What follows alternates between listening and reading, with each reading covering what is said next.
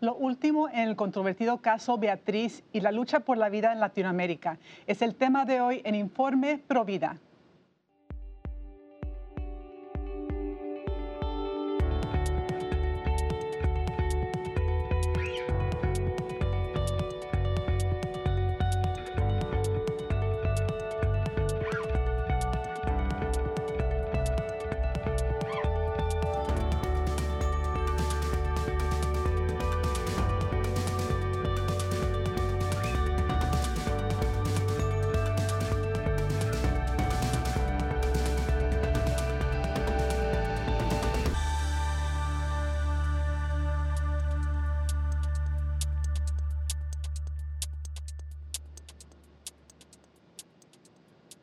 Hola amigos de LUTN, les saluda Astrid Bennett de Orduño, está en su programa Informe Provida. Les saludo de los estudios de Orange County en California y el día de hoy hablaremos del caso Beatriz, este que se discute ahora mismo en la Corte Interamericana de Derechos Humanos en Latinoamérica. Y es un caso que puede afectar no solamente las leyes de El Salvador, un país provida, pero también puede afectar los derechos a nacer del niño eh, por nacer en Latinoamérica entera, como ocurrió en Estados Unidos con el nefasto eh, fallo Roe versus Wade. Y para este tema tenemos a Neidy Castillas, que ustedes conocen muy bien. Ella es una abogada mexicana originaria de Guadalajara, Jalisco, que radica ahora en Estados Unidos. Ella estableció con su esposo eh, Sebastián la Organización para los Auténticos Derechos Humanos, el Global Center for Human Rights, donde sirve como vicepresidente de Asuntos Internacionales. ¿Cómo estás el día de hoy, Neidy? Bienvenida. Hola, Astrid, qué gusto saludarte. Pues muy bien y feliz de estar acá. Te agradezco tanto tu gran labor que has desempeñado por décadas a favor del niño por nacer, a favor de la familia, la libertad religiosa, este, por toda Latinoamérica y también en Estados Unidos. Y, bueno, el día de hoy te queremos preguntar sobre lo último del caso Beatriz, ese caso eh, que es un ataque directo a las leyes prohibidas en El Salvador, pero que también amenaza el derecho a nacer eh, de los niños en toda Latinoamérica. Eh, ¿Nos puedes hablar un poquito sobre lo que es el caso Beatriz y para cuándo podemos esperar este fallo? Eh, bueno, sí. El, voy a empezar por la última pregunta. El fallo lo, está, lo estamos ya esperando, tal vez pues para principios de año. calculábamos que más o menos, a, de hecho, a finales de año podíamos tener eh, la resolución de la Corte, pero acaba de sesionar y parece que eh, todavía no será en esta sesión, sino que lo pasará hasta el siguiente año. Y creemos que será pues eh, a, a perdón, a finales de enero o principios de febrero. El caso, como ya lo, lo habíamos platicado en alguna ocasión, Astrid, implica a una chica pobre, salvadoreña, que estaba enferma y estaba embarazada. Lastimosamente, estaba Em, embarazada de una bebé que tenía con, una discapacidad que iba a complicar eh, las posibilidades de supervivencia. Eh, sin embargo, eh, tú sabes que los grupos abortistas, aunque dicen que les importa la mujer, lo que en realidad, les importa es avanzar su causa propia. Y el caso de Beatriz, esta pobre chica que tenía pues eh, que era muy sencilla y que estaba en esta situación tremenda, que, no quisiéramos estar ninguno de nosotros, pues fue realmente explotada o abusada por estas organizaciones, porque imagínate, Astrid, una chica que es joven, pero que quería ser madre, eso sí hay que enfatizarlo, de hecho, en su primer embarazo, que fue en el 2012, ella tiene a un nene, eh, le ofrecen esterilizarla y ella dice que no porque quería seguir siendo madre y ahí es cuando viene este segundo embarazo, que como les decía, la bebé tenía eh, una discapacidad y que le iba a impedir vivir. Un caso muy trágico del cual los grupos abortistas eh, lo tomaron, robaron su expediente médico de forma ilegal, eh, obtuvieron la información de Beatriz, fueron, la acosaron, la encontraron, la convencieron de que si ella no abortaba iba a morir, lo cual era completamente falso.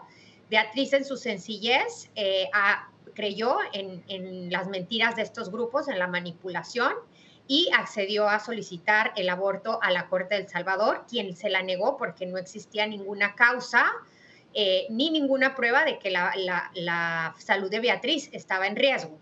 Eh, Beatriz tuvo a su bebé, eh, la bebé la bautizó, la llamó Leilani y pudo recibir, de hecho, por algunas horas el calor de su madre y su madre también pudo tener a sus brazos a su bebé. después de estas horas ella murió y una semana después, Beatriz salió del hospital. Salió en buenas condiciones, en condiciones totalmente estables, su salud totalmente estable. Y lastimosamente, cuatro años y cuatro meses después, eh, Beatriz murió. Pero Beatriz murió en un accidente de motociclistas. Es decir, en un accidente chocó eh, y su salud fue, fue deteriorada por este accidente. Sin embargo, el argumento de los grupos abortistas es que murió porque no le permitieron realizarse un aborto. Imagínate, Astrid, no tiene nada que ver, no hay correlación alguna entre la muerte de Beatriz y la verdadera causa de su muerte, más sin embargo, estos grupos, sabiendo de los elementos tan sensibles que tiene este caso, como una chica joven, eh, pobre, de escasos recursos, con poca educación y con una bebé enferma, pues abusaron de ella y lo utilizaron para avanzar esta causa. Y como tú bien dices, es un, eh, el, peligro es para toda Latinoamérica, no es únicamente para El Salvador, porque lastimosamente la Corte Interamericana de Derechos Humanos se ha autoatribuido potestades que no le corresponden, como por ejemplo actuar como casi un legislador a nivel internacional. Y hoy en día, Astrid, estamos 20 países de Latinoamérica, 650 millones de personas, dependemos de la decisión de seis jueces que han sido políticamente electos, que no nos representan y que ellos decidirán el futuro de nuestras generaciones. Increíble. Eh, como en Estados Unidos y otros países, los que impulsan el aborto, si no tienen víctimas adultas, eh, se las inventan. Eh, antes del caso Beatriz estuvo el caso Manuela, que falló, porque en este caso una madre tristemente cometió infanticidio, mató al niño después de nacer y los grupos abortistas decían que era una víctima del aborto, eh, que ella se le negó un aborto y por eso es que ella estaba en la, en la cárcel, bueno, por haber cometido un aborto, no era un aborto, era un infanticidio. Entonces, realmente es increíble cómo se inventan historias y cómo llegan tan lejos. Eh, cuéntanos exactamente por qué tiene tanto poder este, esta Corte Interamericana de Derechos Humanos? ¿Por qué tiene ese, ese, ese, por qué puede dar tanta presión a los países eh, latinoamericanos? Claro, mira, a diferencia, por ejemplo, de Naciones Unidas, Astrid, que eh, es una organización muy grande que abarca a, a todos los, los, países del mundo, 193 países, el poder de Naciones Unidas sobre los países es puramente político porque no tiene una jurisdicción real en los países. Sin embargo, la Corte Interamericana de Derechos Humanos, que forma parte del sistema de la Organización de Estados Americanos, la OEA, eh, sí tiene jurisdicción sobre los países porque existe un tratado, una legislación internacional, mediante la cual los países firmaron y aceptaron eh, someterse a la jurisdicción de esta Corte. Sin embargo, y esto hay que aclararlo, la Corte no es una Corte supranacional, sino los países no tendrían soberanía. La, Corte es una Corte subsidiaria, es decir, ayuda únicamente en aquellos casos en los que las Cortes locales no han logrado una protección de los derechos humanos. Y para esta, para, para su tarea, tienen un marco jurídico, es decir, una, un tratado que se llama la Convención Americana de Derechos Humanos o también se le conoce como el Pacto de San José. Este pacto o esta convención es la legislación internacional más provida de todo lo que es el, derecho internacional. Específicamente en su artículo cuarto dice que toda persona, y define en el artículo uno, define qué es persona y dice todo ser humano, eh, y en su artículo cuarto dice está tiene derecho a la protección de su vida desde el momento de la concepción. O sea, es muy específica, Astrid, y esto es lo que los jueces deberían de estar aplicando, esta legislación. Esto cuando se trata de jueces que son realmente profesionales, que son jueces, que son, eh, eh, eh, son jueces y no legisladores, ¿no?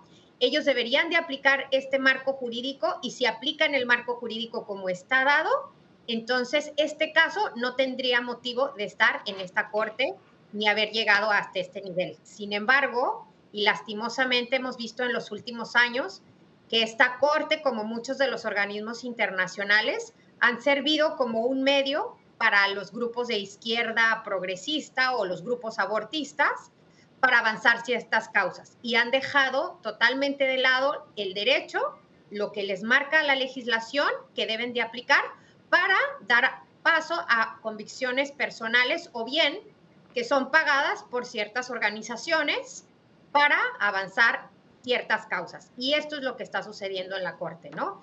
Por eso tiene tanto poder. Tiene jurisdicción sobre los países, porque así lo aceptaron, lo aceptaron en ciertos términos en los que se protege la vida, más sin embargo, como estamos enfrentando una corte poco seria, casi que una ONG más que una corte, pues entonces estamos viendo cómo esta corte está siendo un medio de estos grupos para imponer el aborto, no solo en El Salvador, sino en toda Latinoamérica, 650 millones de personas.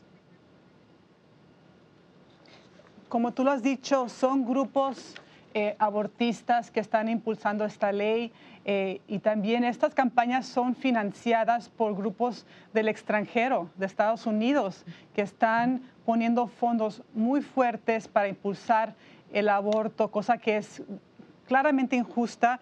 Eh, varios países se mantienen firmes en su postura a favor de la vida, El Salvador, eh, República Dominicana, Haití. Eh, el recurso más preciado de un país son sus, sus ciudadanos y los más vulnerables merecen la mayor protección.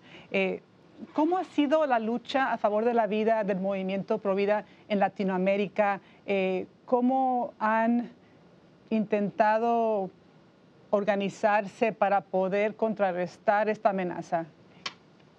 Bueno, pues como ha sucedido en muchos, que como sucedió acá en Estados Unidos, hoy en día ya existen grupos pro vida. En un, inicio, en un inicio, de hecho, no existían porque se creía que no había necesidad de defender la vida, porque eran países eh, mayormente religiosos, digamos, con valores religiosos en los cuales no creíamos nadie que eh, esta ola eh, iba a llegar y que iba a avasallar a nuestros pueblos.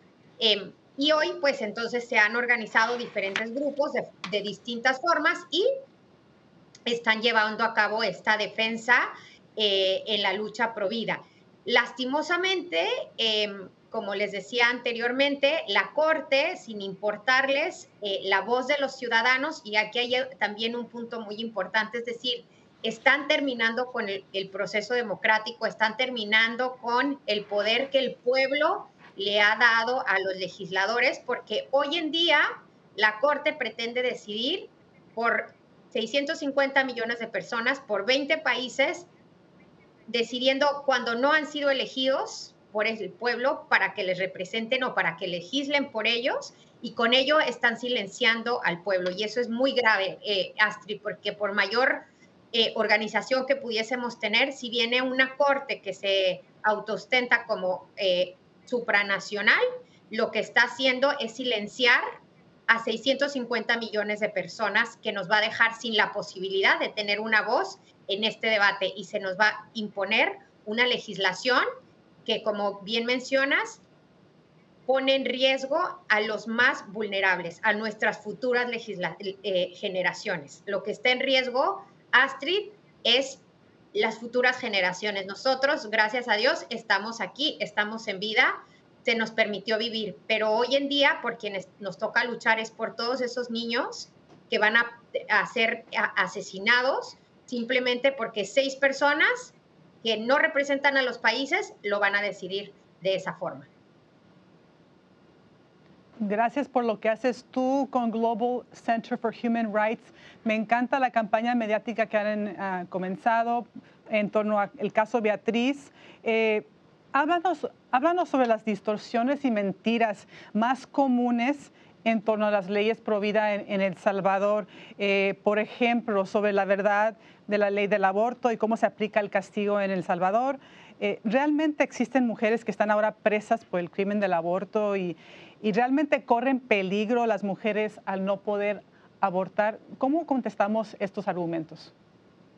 No, Astrid, como, como lastimosamente actúa los grupos abortistas, ellos, ellos montan toda una mentira alrededor de los casos. Y El Salvador, eh, eh, sobre todo, debo decir, Latinoamérica ha venido siendo un blanco de ataque para estos grupos y sobre todo para grupos que a nivel internacional les interesa la imposición del aborto, porque hay que acordarnos que el aborto es una industria que deja dinero y que muchas organizaciones están interesadas en la industria y no están interesadas en la mujer y mucho menos en el bienestar de nuestras sociedades. Entonces, lo que ha sucedido es que estos grupos abortistas, en base a mentiras, han venido creando una narrativa, no desde ahora con este caso Beatriz, sino tienen años eh, creando una narrativa de que la mujer muere por causa de no tener acceso al aborto. Cuando vemos las estadísticas, vemos que esto no es tan así. Incluso la OMS, que no es una organización eh, que, que, yo confiaría en su información, pero aún así la considera como la quinta causa de muerte de la mujer. Por encima de ello están, por ejemplo, enfermedades cardiovasculares, enfermedades relacionadas con el, sistema reproductivo, etcétera.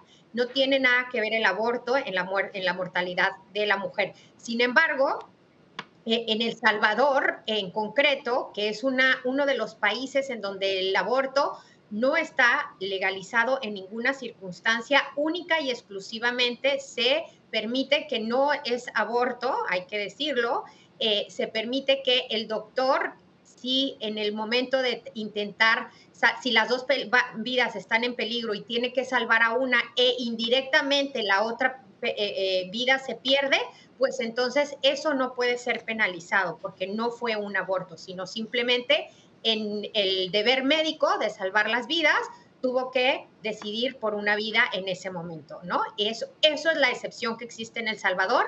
Sin embargo, la narrativa que ha creado el grupo abortista, porque como, es, como decíamos, es el país que tiene eh, leyes pro vida más fuertes, eh, sobre todo más, más sólidas y que el pueblo así lo apoya y así lo ha decidido. Em, ellas han creado esta narrativa en la que dicen 17 mujeres, pero dicen que en realidad son más. Una de ellas, Manuela, como tú lo mencionabas en el principio, que son mujeres que porque no ha habido, no hay la posibilidad de, de tener un aborto en una emergencia, pues entonces han sido encarceladas. Eso es una gran mentira. El caso Manuela, como tú lo decías, es una prueba eh, fiacente de la gran mentira. Manuela mató a su bebé lastimosamente, cometió un infanticidio, el bebé había respirado, se encontraron las heces fecales de la, em, del agua de la fosa séptica en donde se le eh, eh, tiró en sus pulmones, porque, porque el bebé estaba vivo y fue asesinado lastimosamente por su mamá. sin embargo, la narrativa es ella acudió al hospital sin saber qué había pasado, es decir, tiene una emergencia obstétrica, que hay que tener mucho cuidado con este término. El, término emergencia obstétrica hoy en día lo utilizan para enmascarar, eh, para así enmascarar lo que es el aborto y, eh, o, eh, en estas emergencias que ellas dicen que las mujeres han tenido. Y bueno, esta, eh, eh, en base a esa emergencia obstétrica, ellas dicen que entonces los doctores no deben de llamar, por ejemplo, dar parte a la policía, en un caso como fue el de Manuel, en el que se eh, mató a su bebé. incluso esta corte, imagínate, Astrid, para nada más ser consciente de lo que nos espera, la corte, en el caso Manuela, le dictó a El Salvador que su pena de infanticidio era demasiado alta, porque era de 30 años y que tenía que reducir la pena a tres o cuatro años en caso de infanticidio. Entonces, es, es es la Corte lastimosamente es parte de esta narrativa que los grupos abortistas han instalado, todas las mentiras que hay alrededor. No existen mujeres en, en la cárcel del Salvador eh, por aborto hay mujeres que han asesinado a sus niños y que así constan las pruebas, ahorcados, ahogados, eh, eh, em, sí, ahorcados con el ombligo, con el cordón umbilical, etcétera. Esos son los casos que existen en realidad. E incluso el caso de Beatriz Astrid es un caso que está lleno de mentiras, lleno de manipulaciones, en el que incluso los grupos que llevaron este caso a la corte tienen interés en el caso. Eso, Astrid, en cualquier corte de cualquier lugar del mundo, incluso en nuestros países en donde la corrupción es lastimosamente tan grande, eso no se permitiría. Que una empresa como la es IPAS, que produce cánulas y aspiradores para abortos manuales, esté siendo uno de los representantes, es decir, de las abogadas de Beatriz. Imagínate la falta de seriedad de esta corte y por eso es que nos preocupa tanto lo que puede suceder con este caso, Beatriz, porque estas mentiras son parte no solamente de los grupos abortistas, pero la Corte está jugando un papel crucial en, ser parte de estas mentiras. Sí, les invitamos, amigos, a, visitar el sitio casobeatriz.org para que puedan eh, entender más sobre este caso, que lo compartan también. Es tan importante que nosotros este, tomemos cartas en el asunto, que nos importe lo que esté pasando eh, en ese país. Me parece interesante que hayan elegido atacar El Salvador, que es un país netamente pro vida, con un presidente pro vida que ha dicho que el aborto es un genocidio, donde a la madre embarazada en crisis se la atiende como, como lo que es, son dos pacientes cuando hay una mujer embarazada. Eh, entonces, eh, Qué importante es, Neidi, que nos interesen estos temas, que oremos, que ayunemos. quiero aprovechar eh, también para preguntarte sobre las elecciones que se aproximan, la importancia de que las personas que nos escuchen eh, participen, eh, que, que, tomen el tema pro vida como algo primario, importante. vimos una gran victoria milagrosa en Argentina con el presidente Milei, que acaba de ser elegido ferviente defensor del no nacido. En Estados Unidos y en México, eh, el 2024 tendremos elecciones presidenciales. Cuéntanos por qué es tan importante que pongamos el derecho a la vida como el primer principio al votar. Claro, mira, Astrid, ah, yo me impresiona, de hecho, cómo en Estados Unidos, digo, viniendo de México y, trabajando en toda Latinoamérica, viendo muy de cerca pues, las realidades y lo que sucede en, nuestros países, en Latinoamérica, he visto eh, cómo la gente todavía no tiene en el centro de su voto a las políticas pro vida, cuando en realidad eso debería lo esencial. No hay cosa más importante eh, que la defensa de la vida. ¿De qué nos sirve tener derechos Em, económicos, trabajo, educación, etcétera, si no se te otorga el primer derecho, que es el derecho a nacer. Y por eso debe ser tan importante, sobre todo para nosotros como católicos, incluso nuestros hermanos cristianos y para todo el mundo, debería de ser consciente que ese voto es esencial. Yo veo como en Estados Unidos es un tema y es un tema, Astrid, porque la población lo ha hecho un tema. Nosotros, lastimosamente, en nuestros países, no lo hemos hecho un tema porque consideramos que es mejor tener a alguien que sepa de economía, tener a alguien que sepa de eh, cualquier otra cosa o que haya estado en la política por años, pero que no, no nos importa en realidad el tema pro vida. Y por eso es que no es un tema en nuestros países. Por eso eh, yo sí admiro en realidad el trabajo pro vida que se ha hecho aquí en los Estados Unidos, porque los grupos han logrado que uno de los temas, por ejemplo, en los debates presidenciales sea el tema del aborto. Y eso es lo que tenemos que lograr nosotros en nuestros países.